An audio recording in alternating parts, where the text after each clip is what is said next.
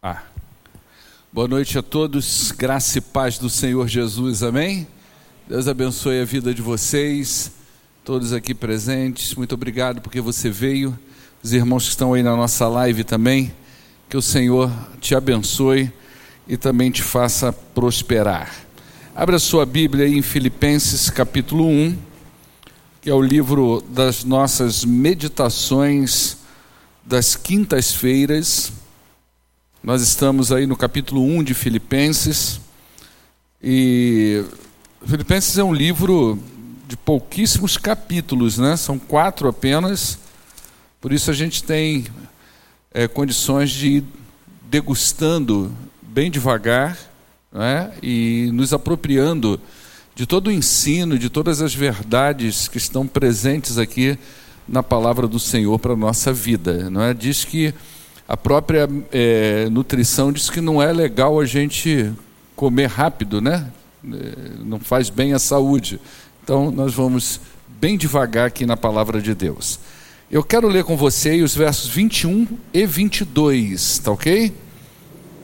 Lembrando que o apóstolo Paulo, aí no capítulo 1, desde o verso de número 12, que ele está falando é, questões que envolvem a ele mesmo, tá?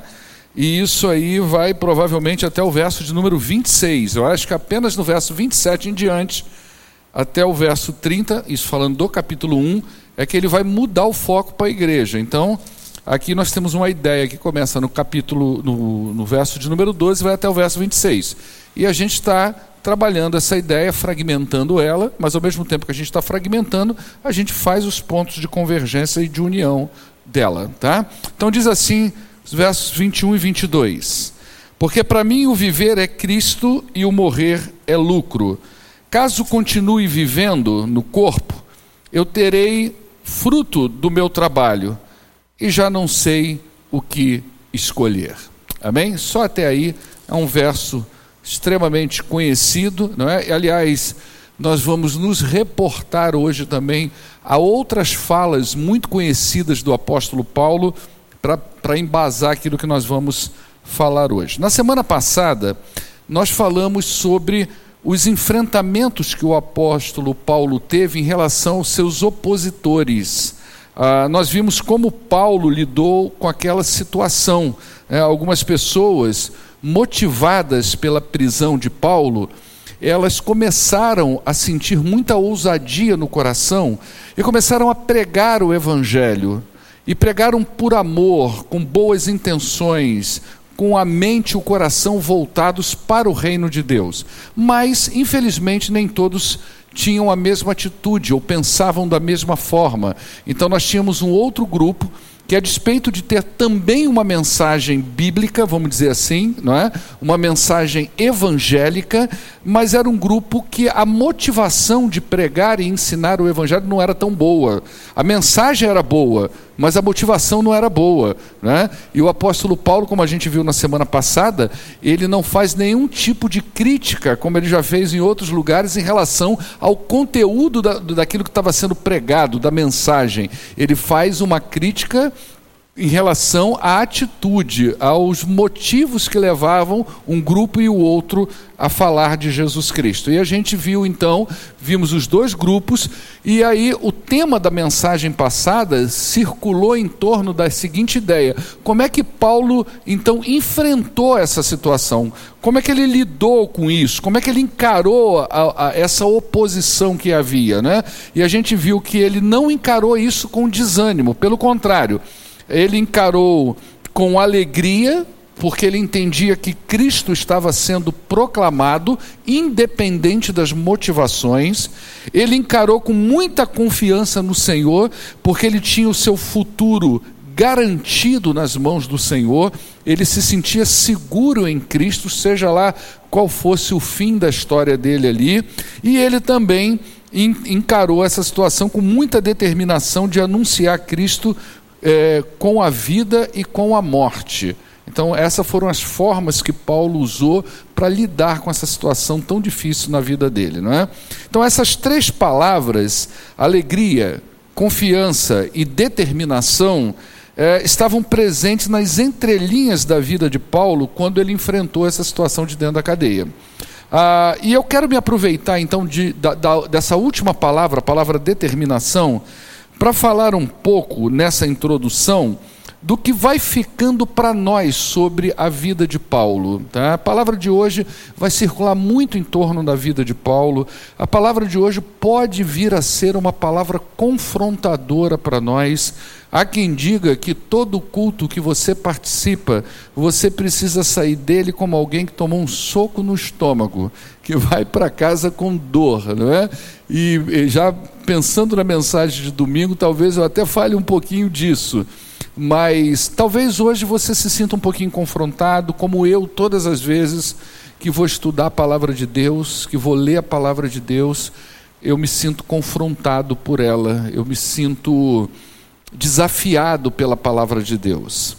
Uh, o que a gente pode ver em Paulo aqui, o que vai ficando para nós sobre a vida de Paulo, é um homem com um senso de propósito e de missão muito bem definido. A, a, impressão que dá do apóstolo Paulo é que ele não tem, não deixa margem para dúvidas a respeito do que ele pensa, do que ele sente e das suas ações em relação ao Evangelho. E isso faz de Paulo uma pessoa determinada e obstinada e com a ideia de que ele tem um alvo muito definido na vida dele, que ele precisa acertar esse alvo.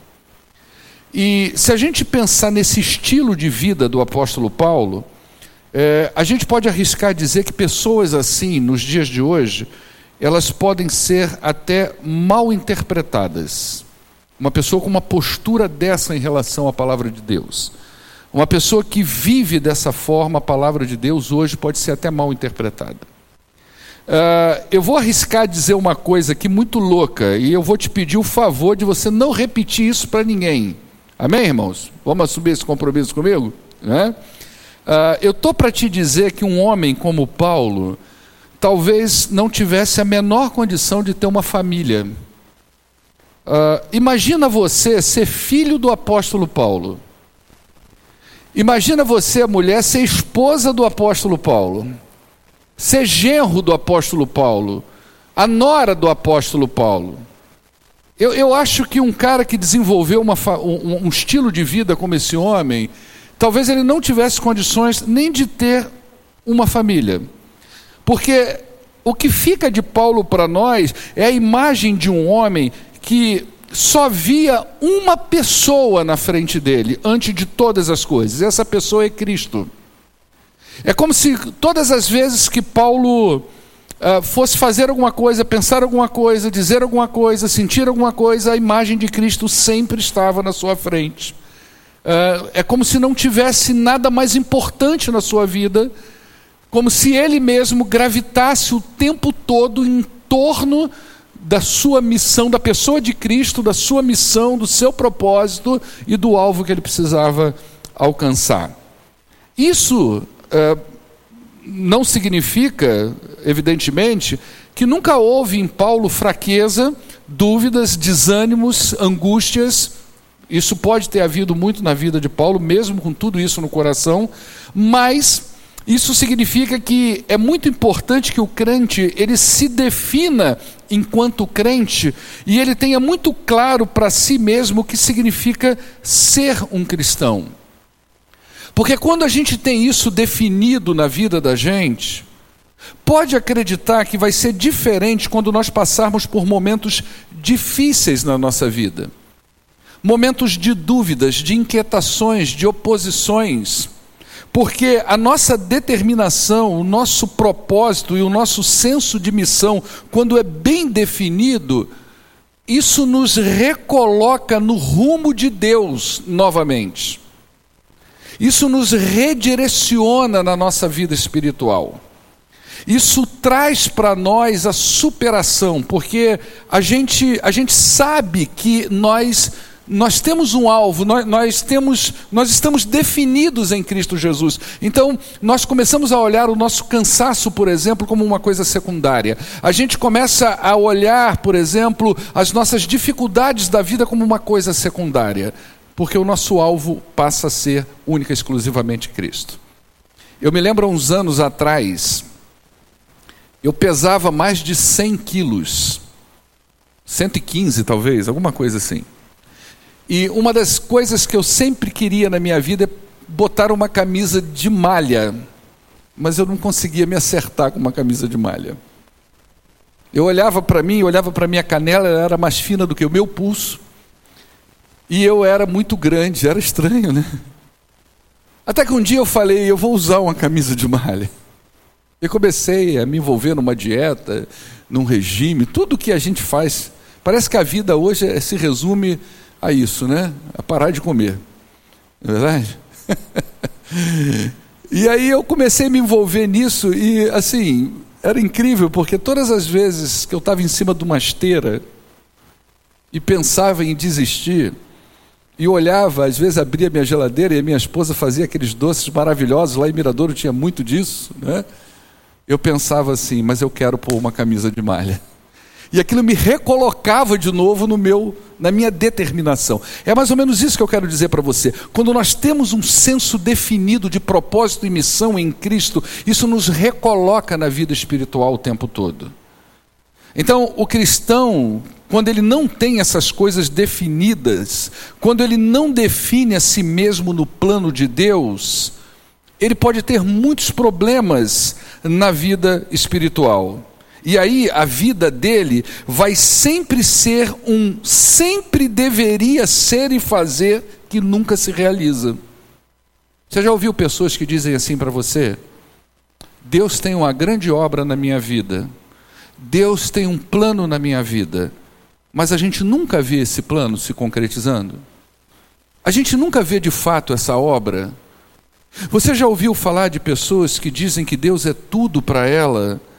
E que ela uh, ama Deus acima de todas as coisas, mas você nunca vê esse amor e esse Deus tudo para ela de uma forma prática e real na, na, na vida dela, na, no serviço dela, na fidelidade dela, porque essas coisas não aparecem justamente por essa falta de definição em Cristo Jesus.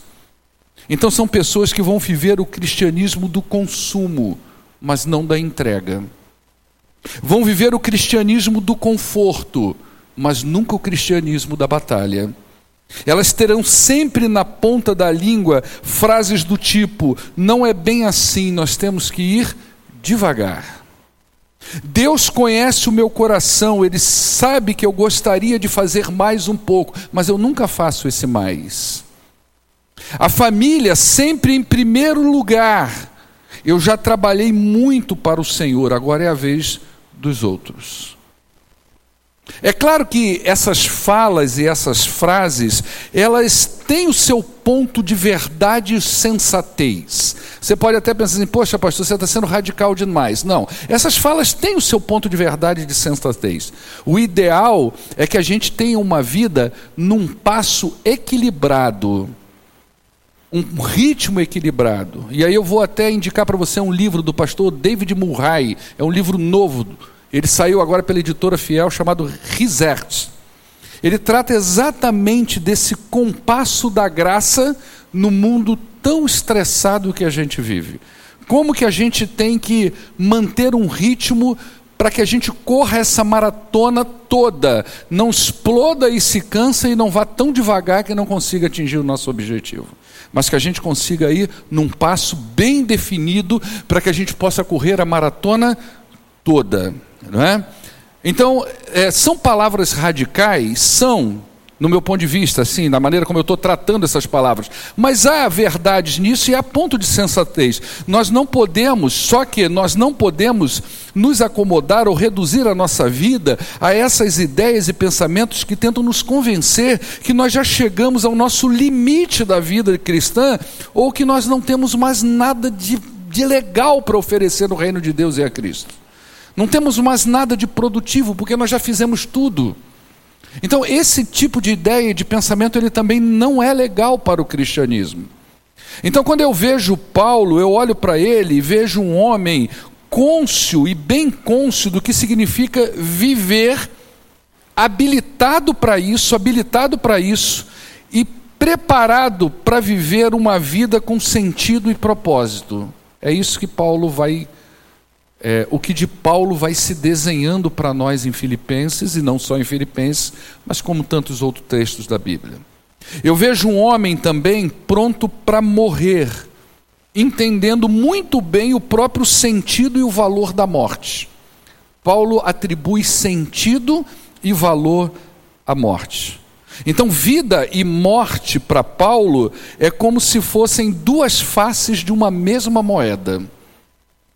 Um comentarista chamado Steve Lawson, quando ele abre o comentário sobre esse texto, ele diz assim: Ninguém está pronto para viver até que esteja pronto para morrer. Ninguém está pronto para viver até que esteja pronto para morrer. Isso resume um pouco justamente essa conexão que Paulo faz entre viver e morrer. É por isso que ele vai dizer: para mim, o viver é Cristo e o morrer é lucro. Olha essa frase. Essa frase, ela tem uma força, uma expressão e uma, vamos dizer assim, um impacto muito maior do que a nossa língua portuguesa traz para nós.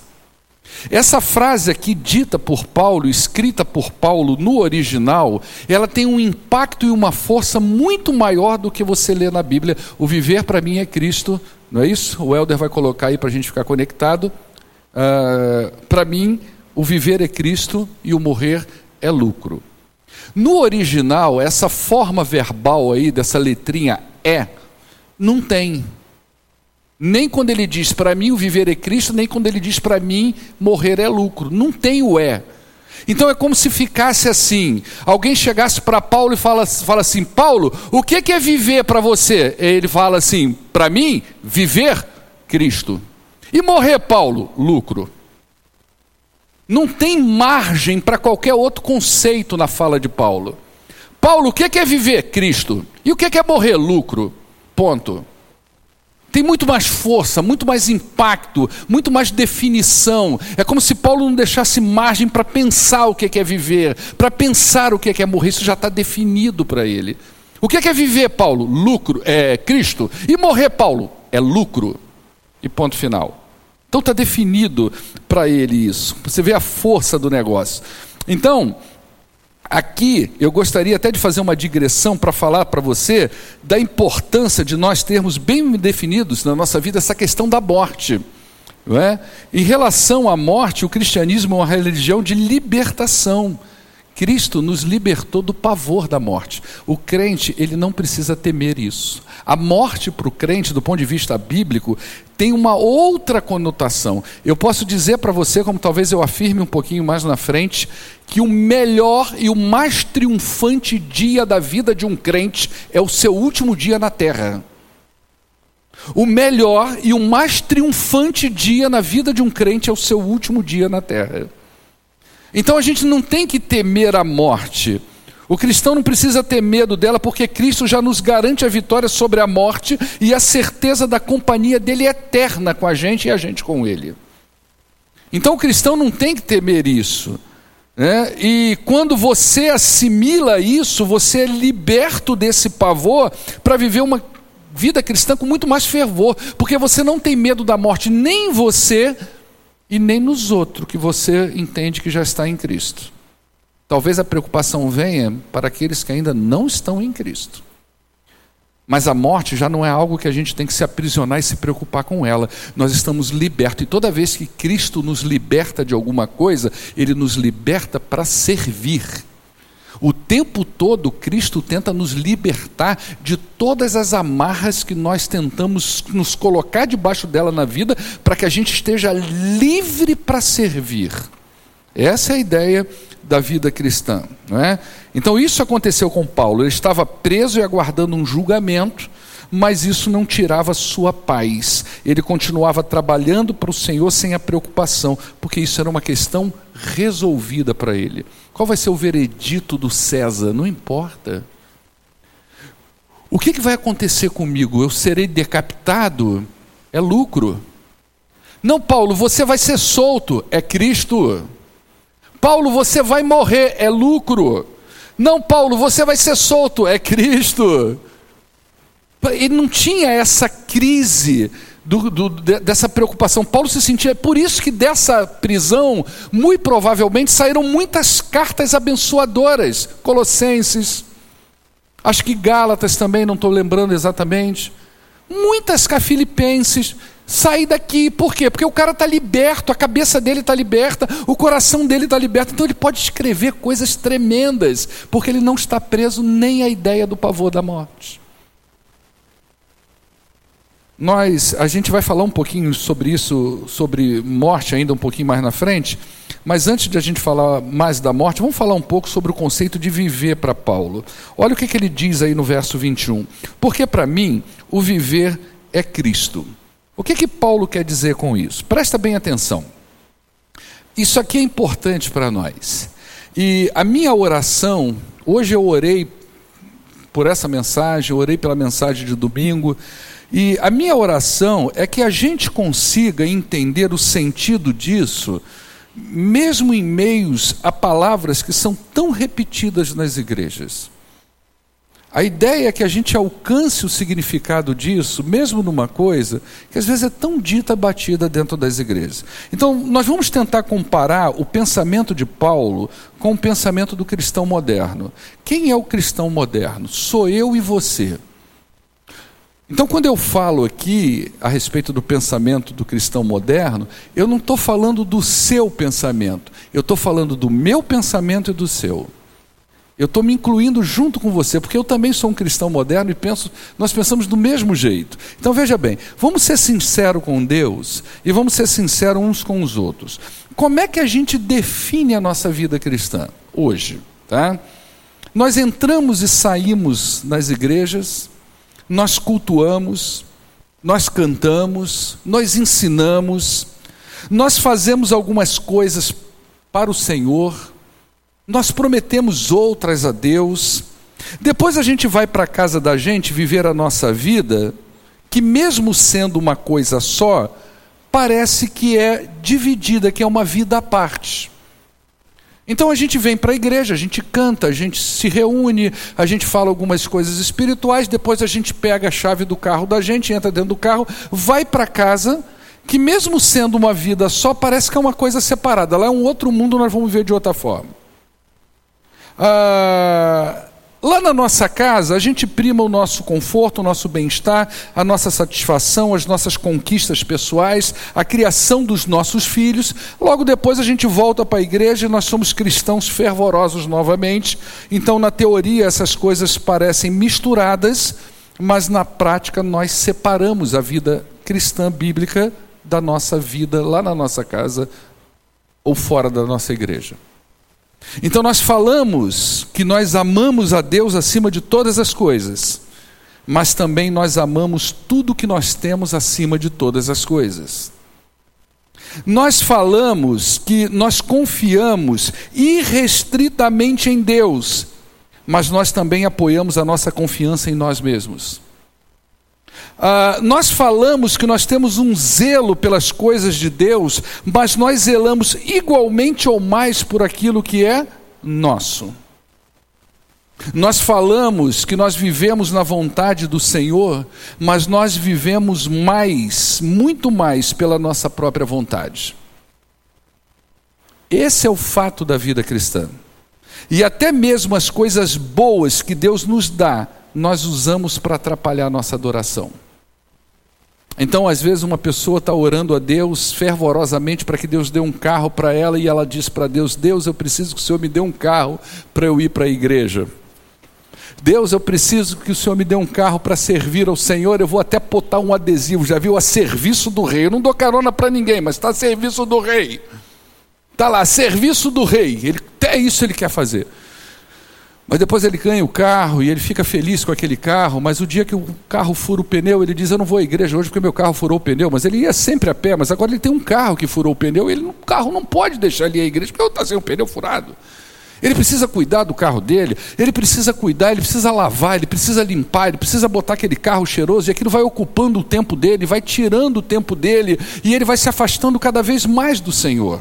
Às vezes ele ora para pedir um emprego ao Senhor, ele diz que vai consagrar aquele emprego ao Senhor, e quando ele ganha o emprego do Senhor, ele começa a usar aquele emprego, ele começa a se sentir muito cansado, então no domingo ele acha que é o único dia que ele tem para descansar, então ele já não vai mais à igreja naquele dia, ele já não frequenta mais as reuniões de oração, porque afinal de contas, ele precisa descansar, ele precisa de um tempo para ele. Então há uma discrepância enorme, esse é, é o pensamento do cristão moderno. Paulo pensa diferente. Paulo tem uma estrutura diferente. Na cabeça de Paulo, a vida não funciona dessa maneira. Paulo chegou a um nível de entendimento de vida cristã que ele encarnou o sentido de viver o Evangelho. Então, se a gente quer conhecer alguém que encarnou o Evangelho, que não seja Cristo, porque alguém pode dizer para nós, mas Cristo era Deus. Então, se a gente quer conhecer alguém que encarnou o Evangelho, que é humano como eu e você, que é pessoa como eu e você, que sente, que pensa, que fala, que tem os seus temores, que está debaixo do pecado, que tem também essa natureza pecaminosa, mas que encarnou o Evangelho, esse homem chama, essa pessoa chama Paulo, o apóstolo Paulo. Não é? Então, para Paulo, o que move ele não é ele, mas é o Cristo que habita nele. Então, quando Paulo olha o mundo, ele não olha pelas suas lentes, ele olha pelas lentes de Cristo. Então, tudo que define o ser humano, emoções, mente, corpo, alma, volição, tudo que você quiser botar no bojo do ser humano para definir um ser humano, na pessoa de Paulo, tudo isso foi afetado pelo Evangelho. O Evangelho afetou tudo. O Evangelho balançou todas as estruturas do apóstolo Paulo. Não tem área na vida de Paulo que não tenha sido afetada pelo Evangelho de Jesus Cristo. Então, para Paulo, centro é Cristo, tudo mais é secundário. Então, só para a gente contextualizar, se Paulo vivesse hoje, talvez ele fosse mais ou menos assim: puxa vida, eu, eu, eu preciso casar, mas eu preciso entender o que, que Cristo pensa disso. Eu preciso escolher uma pessoa para casar comigo. O que, que Cristo pensa dessa pessoa? Eu, não, não, eu posso até não gostar, mas se Cristo gostar, está dentro. Eu preciso trabalhar. Bom, eu vou trabalhar, legal, ele me arrumou um emprego. Para que que ele quer esse emprego? Ele vai fazer o que com isso? O que que Cristo vai fazer com esse emprego? Ele vai usar ele de que forma? Onde? O que que eu tenho que fazer lá dentro? Eu tenho que falar com quem em nome de Jesus? É assim que Paulo pensa. Ah, ele não tem outro pensamento. Eu vou fazer uma faculdade. Paulo já entra na faculdade pensando assim: bom, eu vou formar. O que que Cristo vai fazer com a minha formação? Isso serve para quê no reino?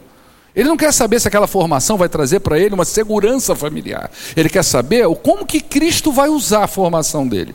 Esse era o pensamento do Paulo. Olha o contraste do, do cristão moderno. Então, para Paulo, o centro sempre é Cristo. Se ele trabalha, ele só trabalha porque Cristo precisa do trabalho dele para se fazer conhecido. Se ele tem filhos, é porque eles pertencem ao Senhor. Então, o que que esse filho vai fazer para o Senhor?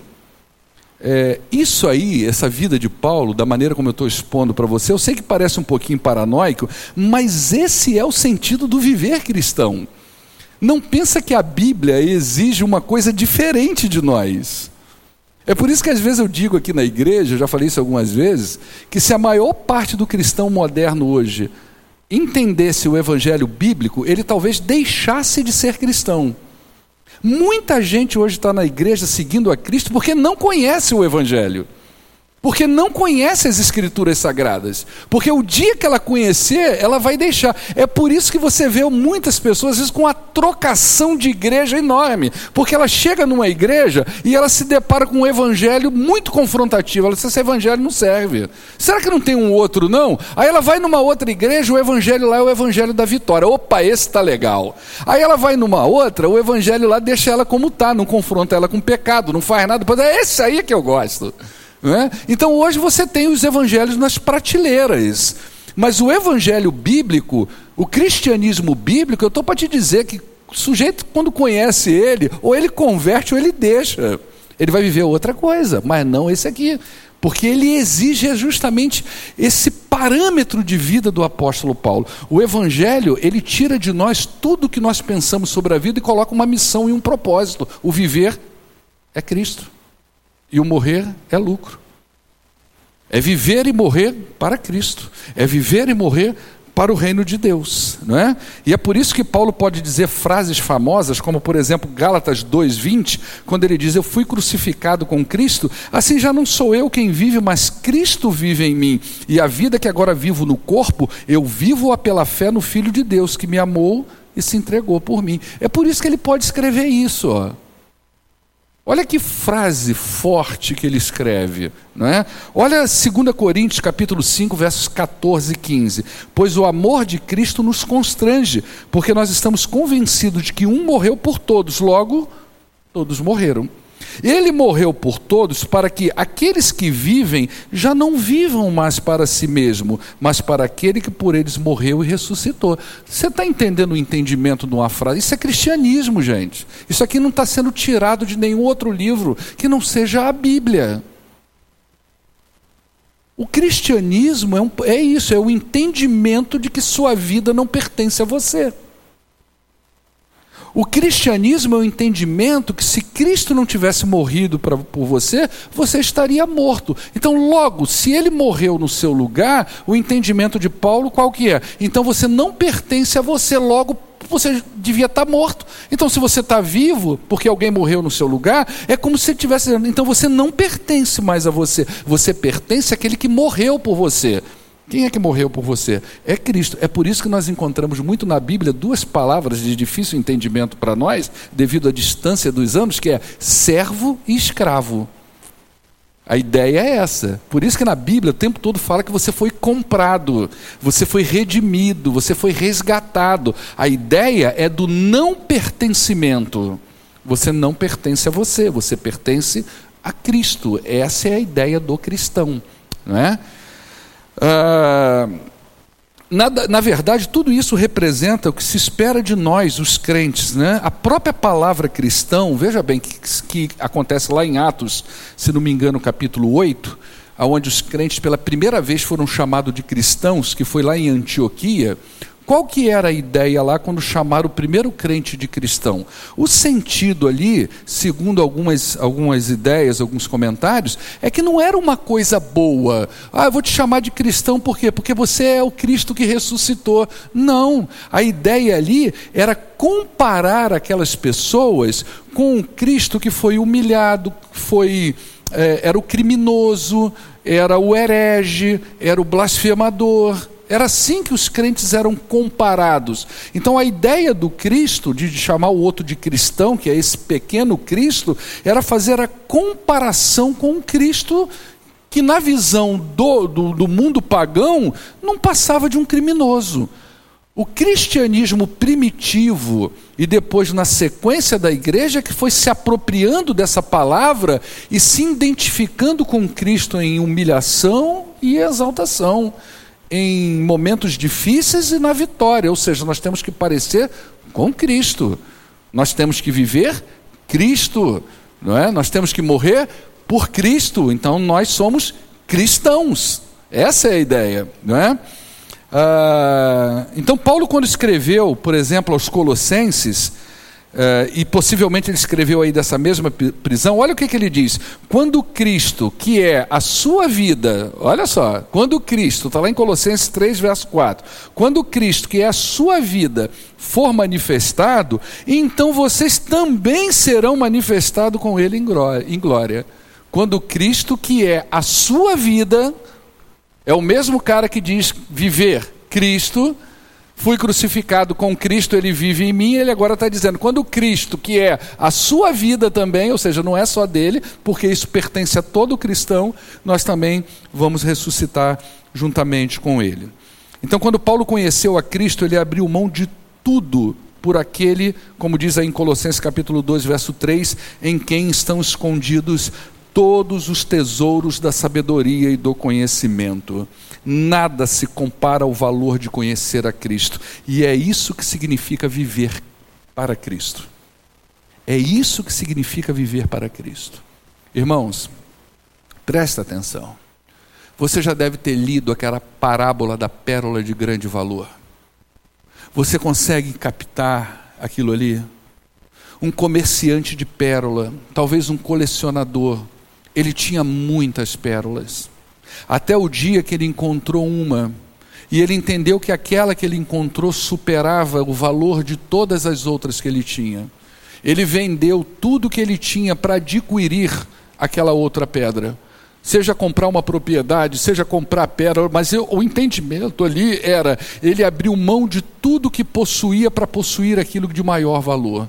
Essa é a ideia da fé cristã, é abrir mão daquilo que nós possuímos para possuirmos aquilo de maior valor. E eu vou te dizer uma coisa mais do que isso: você não vai possuir a pérola de grande valor enquanto você guardar as pérolazinhas que tem na sua vida. Você não vai experimentar o grande valor do reino, você não vai experimentar a grandeza do reino enquanto você estiver preso às pequenas coisas da sua vida. Esse é o significado que a gente precisa buscar para nós, é libertação. Então, essa mesma, esse mesmo apóstolo Paulo, ele, ele escreve isso. Nada vai comparar esse valor do conhecimento para Cristo. E aí, na mesma frase onde Paulo diz que seu viver é Cristo, ele também diz que morrer é lucro. Olha que coisa doida, não é? Lucro, o que, é que significa lucro? Lucro é receber um benefício. Então, para Paulo, eh, essa questão da morte era tão definida que ele considerava um benefício maior do que viver. Alguns dizem que foi decepcionante para Paulo pensar na possibilidade de continuar vivo num momento como esse. Porque a melhor coisa para ele era morrer. Não é ideação suicida isso aqui, não, tá, gente? Não é gente querendo tirar a voz da vida, é entendimento da morte. A morte traria para Paulo libertação do sofrimento terreno, promoção à glória de Deus, descanso na eternidade. Tudo isso traria para Paulo. Morte não é sinônimo de tragédia no cristianismo. Na verdade, morte no cristianismo significa triunfo. Agora escuta bem uma coisa. O mais importante para Paulo não era o céu em si. O mais importante para Paulo, o grande lucro, não era estar no céu, nem rever os amigos que já haviam partido, familiares, andar em rua de ouro. Isso é consumista demais para um homem como Paulo. Cristão que fica muito com a cabeça na rua de ouro lá, é porque está buscando ela aqui e não está conseguindo. Então tenta se consolar numa rua de ouro lá. Ah, eu nunca te. Ah, você mora lá numa casinha, né, pequenininha. Ah, mas não se preocupa não, que lá no céu você vai ter uma mansão. Aí o cara vive o cristianismo na espera dessa mansão. Mas isso não é a razão do céu. Assim como para Paulo, assim como foi Jesus conversando com seus discípulos em João 14, o grande lucro era estar com Cristo. A morte ia levar Paulo direto para Cristo. Esse era o grande benefício. Eu vou ver o meu Senhor. Eu vou ver Ele, eu vou estar com Ele. Esse era o maior lucro de Paulo. O dia mais glorioso da vida de Paulo seria justamente o seu último dia. Como eu disse anteriormente, o dia mais glorioso do crente é justamente o seu último dia na terra. E é por essa razão que Paulo vive o dilema escrito no verso 22. Coloca o verso 22. A gente já está caminhando para o final. Caso continue vivendo no corpo, eu terei fruto do meu trabalho. Eu já não sei o que escolho. Isso é um dilema que a gente vai trabalhar ele um pouco na semana que vem. Ele vive um dilema. Alguns comentaristas vão, vão ilustrar da seguinte forma: é, é como se você estivesse numa rua porque o, a força da palavra no decorrer aqui dos textos para frente é como se você estivesse numa rua e dois muros estivessem pressionando você, cada um do lado, ambos com a mesma força. E você não sabe para que lado vai. Você não sabe o que escolhe nessa pressão toda. É isso que ele está falando, eu não sei. E por que que isso é pressão na vida de Paulo, né?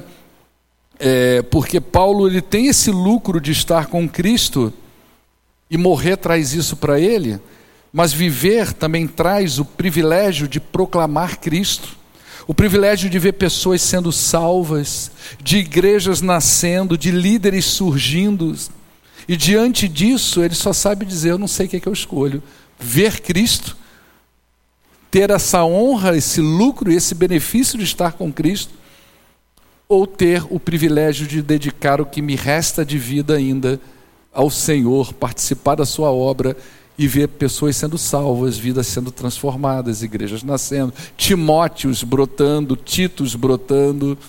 Ele não sabe o que, que ele escolhe, não é? E aí, diante disso tudo, como é que a gente conclui isso aqui? Como é que eu, o que, que eu aprendo aqui desse dilema de Paulo, dessa frase de Paulo? Eu aprendo que nós precisamos estar definidos em Cristo. Ele precisa ser a nossa vida, assim como foi para Paulo. Isso não é uma exclusividade de Paulo. Gente, Paulo não é um ET. Não é. Ele é a prova que o ser humano pecador pode viver o evangelho de forma plena. Então eu aprendo com ele que Cristo também precisa ser a minha vida. Eu aprendo com Paulo que o viver para o cristão precisa ter sentido. Por isso é importante conhecer Cristo, a missão dele, para que eu me conheça e conheça a minha missão também. Você está dentro da igreja há 300 anos, você não conhece a sua missão, o seu propósito de vida cristã, talvez você ainda não conheceu Cristo. Porque quando nós conhecemos Cristo, automaticamente nós começamos a nos conhecer melhor e começamos a entender qual é a nossa missão e o nosso propósito de vida. E eu vou dizer uma coisa para você que eu venho ensinando na igreja desde que eu sou pastor. O crente, ele encontra o sentido na sua vida, não é vindo à igreja aos domingos, não é em casa só lendo a Bíblia, não é só com o joelho na, no chão. Nós encontramos o sentido da vida quando nós servimos a Cristo na igreja, uns com os outros. É aí que nós encontramos o sentido da vida cristã, quando nós servimos a Cristo na igreja, uns com os outros. Eu aprendo que as nossas prioridades, se somos de Cristo, precisam ser norteadas por Ele, não por aquilo que a gente pensa e acha. Não é assim. Porque a vida, ela já está aí para nos entulhar. Para nos entulhar. Eu me lembro quando eu morava no Rio, que eu não era pastor ainda, eu tinha o privilégio de todos os dias da mãe passar com a minha mãe. Eu pensava, vou encontrar minha mãe nesse domingo. Vamos comer uma comida gostosa.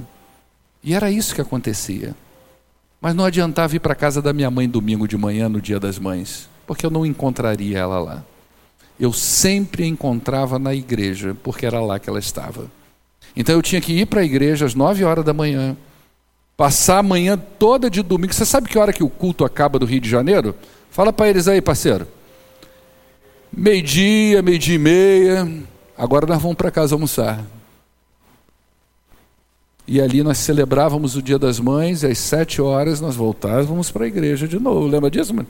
Voltávamos para a igreja de novo. Não tinha essa. A vida era aquilo que nós vivíamos.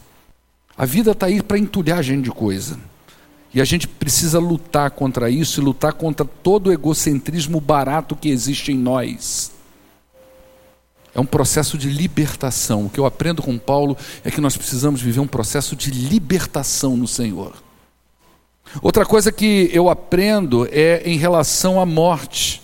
A melhor forma de sofrermos menos em relação ao nosso fim ou de pessoas que amamos é entendendo os benefícios de se morrer, dentre os quais o maior deles é que o último dia nosso vai ser o melhor, porque nós vamos encontrar com Cristo. É aquela famosa frase que o pastor Mauro Israel falou já no leito da sua morte, novo pastor, lá em São Gonçalo, tive o privilégio de ouvir pregando. Eu ainda não era nem seminarista, mas já frequentava lá em São Gonçalo. Pastor Mauro era pastor da igreja. Ele teve, foi acometido de um câncer, morreu novo, com 45 anos, 46, alguma coisa assim. Né? E as pessoas que visitaram a família disse que lá no leito da morte ele repetiu essa frase que provavelmente não é dele, de uma outra pessoa, que eu já ouvi isso outras vezes. Né?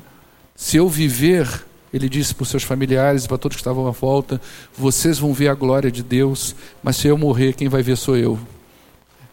Isso é morrer em Cristo, é ver a glória do nosso Deus. E por último, eu aprendo com Paulo que viver e morrer só fazem sentido se eu estou em Cristo, servindo a Cristo e vivendo para Cristo. Amém?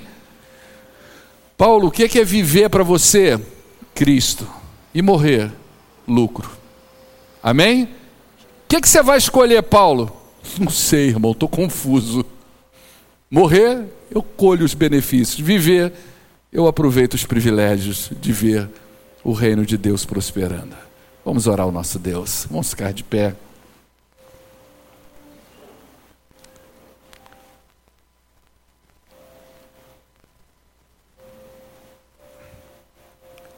Nós vamos orar ao Senhor,